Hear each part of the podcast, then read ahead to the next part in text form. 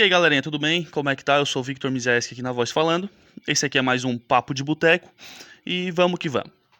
Seguindo a nossa tradição botequeira aí, eu vou falar sobre as coisas que aconteceram nesse mesmo dia, só que na história, e vou trazer algumas coisas mais importantes aí também para vocês. Vamos começar aí sobre o dia 20 de 6 de 1952, o dia que foi criado aí o BNDES. Para quem não sabe aí, que cometeu a gafe a vida inteira igual eu, o nome correto é BNDES, que significa Banco Nacional de Desenvolvimento Econômico e Social. O E é de econômico. O BNDES, para quem não sabe, basicamente é uma mão, uma mão do Estado, do governo federal, que funciona como um regulador da economia do Brasil. O que, que ele faz? Assim como todos os bancos, obviamente, assim como o Banco Brasil, Caixa Econômica, Bradesco, Itaú, ele disponibiliza crédito, ele dá dinheiro para as pessoas pagar com determinada taxa de juros.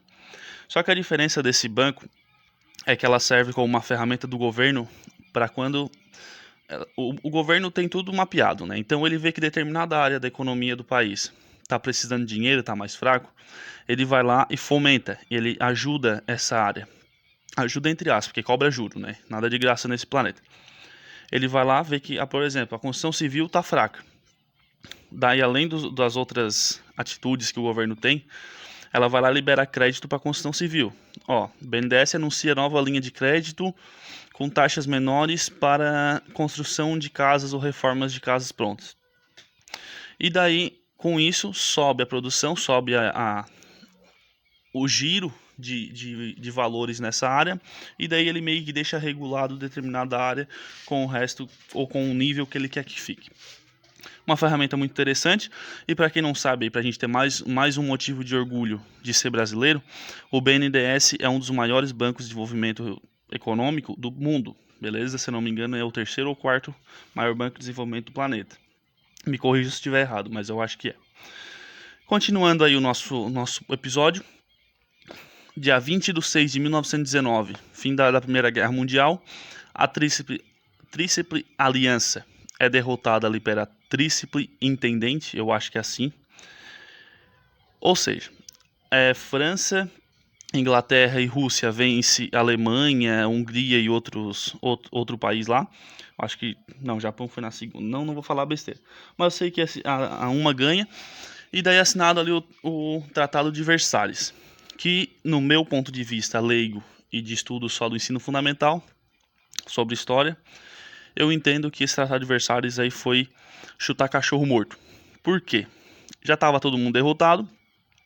E os caras falaram para a Alemanha assim, ó, o culpado disso aqui tudo é tu. Tu que vai pagar, tu vai perder as tuas frotas de navio, tu vai perder os teus armamentos e teu exército vai ficar pequeno. Era um número bem absurdo. Bem mínimo mesmo. Eu não vou chutar aqui porque eu não, não olhei. Desculpa. Isso aí, o que que fez com os alemães? O povo muito orgulhoso falou: esses filhos da puta estão fudendo com nós tudo aqui, né? E daí foi fomentando essa raiva, foi fomentando. Até que ali em 1940, eu sei que o final foi em 45, 1937, eu acho, a Segunda Guerra explodiu.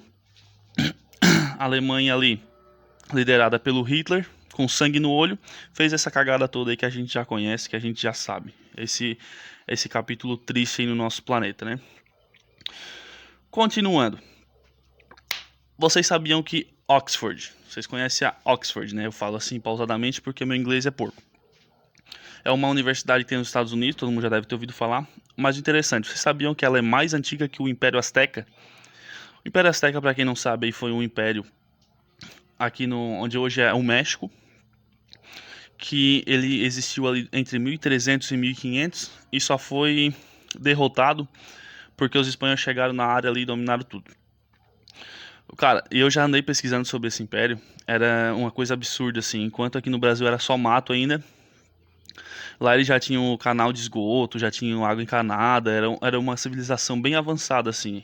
Ela era composta por três cidades, três cidades e fizeram uma confederação, assim como o nosso país é, Confederação dos Estados, só que ela era três cidades que eram dominada por uma era liderada, não dominada, era liderada por uma cidade específica lá.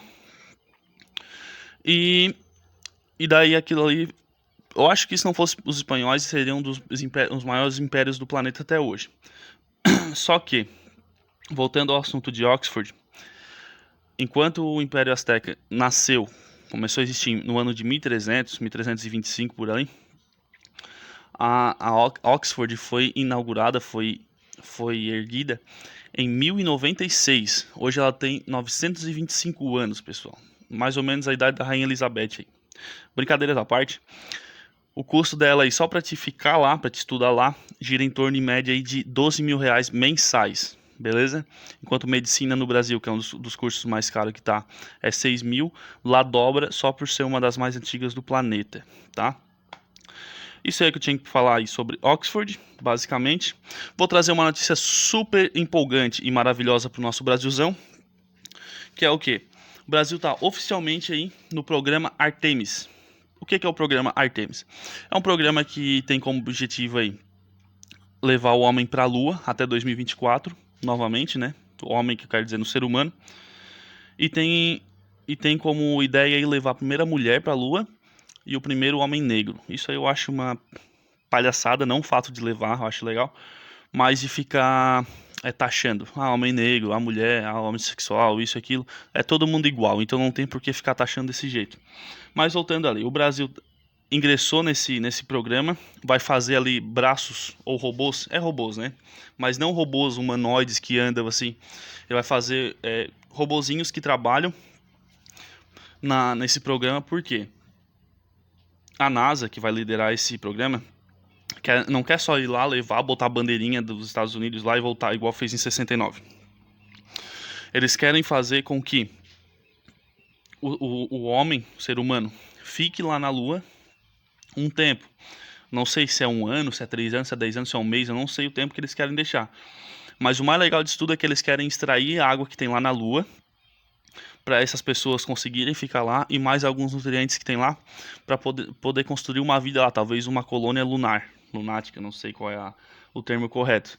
E o interessante é que o Brasilzão vai estar no meio. Aí, um avanço significativo aí para nossa ciência brasileira e está entre um do, do um é um dos, do, dos integrantes desse grupo seleto que vai fazer parte desse programa.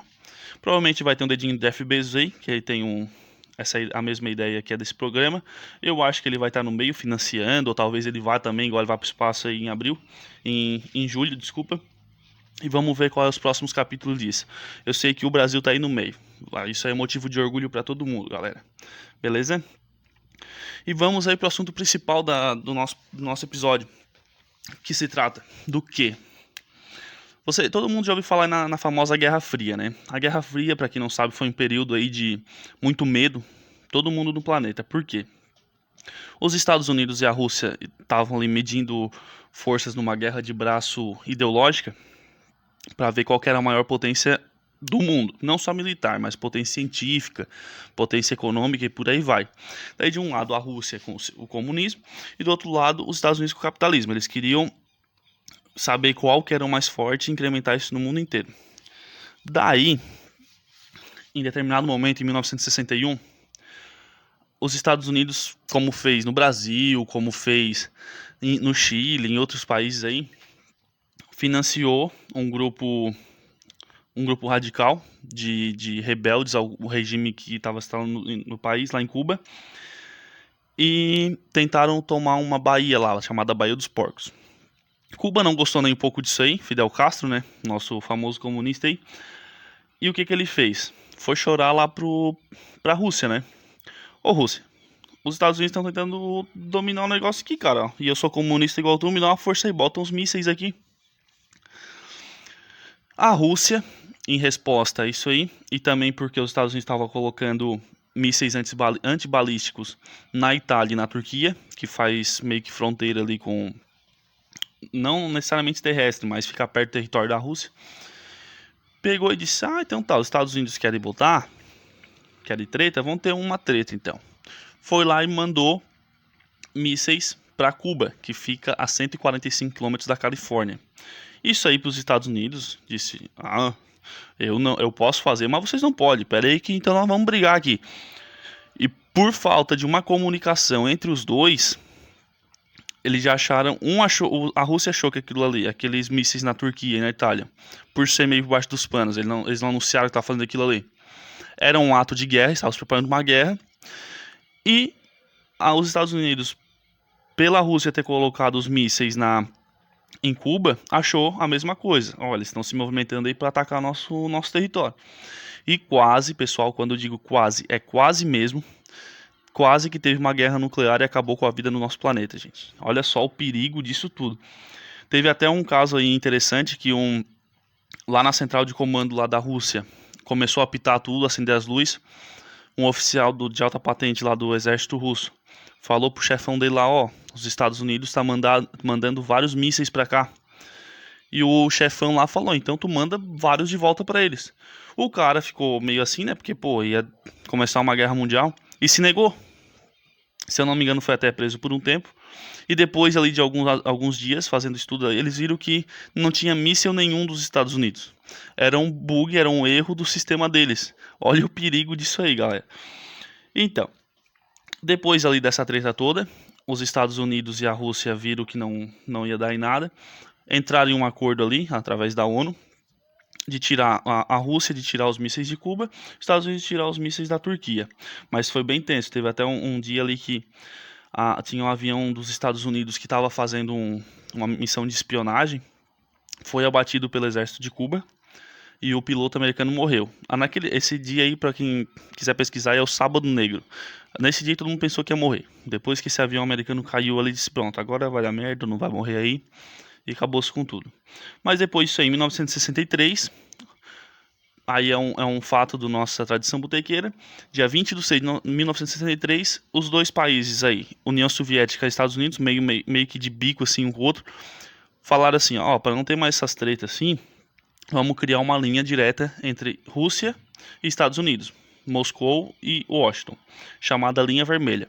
Daí não tinha mais essa de mensagem criptografada, não tinha mais nada ali, porque antes uma mensagem criptografada levava em média 12 horas para ser é, desvendado o que estava sendo escrito. Então dificultava muito ali saber se era uma guerra ou se não era.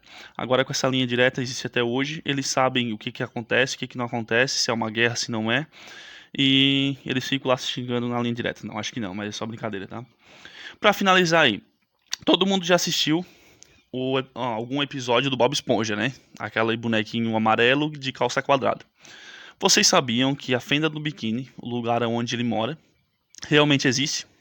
Pois é, fica num, num lugar próximo ali a, a, do Oceano Pacífico, próximo eu ia falar de algum a ilhas, não sei o que lá, só que eu vou errar o nome. Então eu só vou falar assim, fica no Oceano Pacífico e ela foi criada como? Os Estados Unidos, nessa mesma época, em 1960, fazia testes de bombas nuclear, nucleares ou bombas nucleares nesse local. Aquilo ali se formou vários buracos no mar e agora é de, denominado de fenda do biquíni. O que eu achei mais sacanagem dos Estados Unidos nesse lugar aí foi que tinha moradores nessas ilhas, eles tiraram os moradores, explodiram tudo lá, deixaram aquele lugar bem bem radioativo e depois falaram assim, ó, agora vocês podem voltar e pode morar. O lugar não, dá, não tinha mais nada, não tinha mais peixe, não tinha mais vegetação, não tinha mais nada, só areia e água. Tive como que o governo era filho da puta, né? Galerinha, o que eu tinha para vocês era isso aí. Gostaram do cenário patrocinado aí pelo Papo de Boteco? Ficou legal o adesivinho? Quem quiser é só me dar um toque que eu mando para vocês. O tripézinho ali tá 100%, tá top, achei super legal. Meu maravilhoso cenário de boteco. Espero que vocês estejam gostando. Não esqueça aí de curtir, compartilhar, comentar, essa coisa era tudo de YouTube. E de escutar no Spotify, tá? Vai estar disponibilizado aí no Spotify também. Valeu, pessoal. Até a próxima. Tchau, tchau.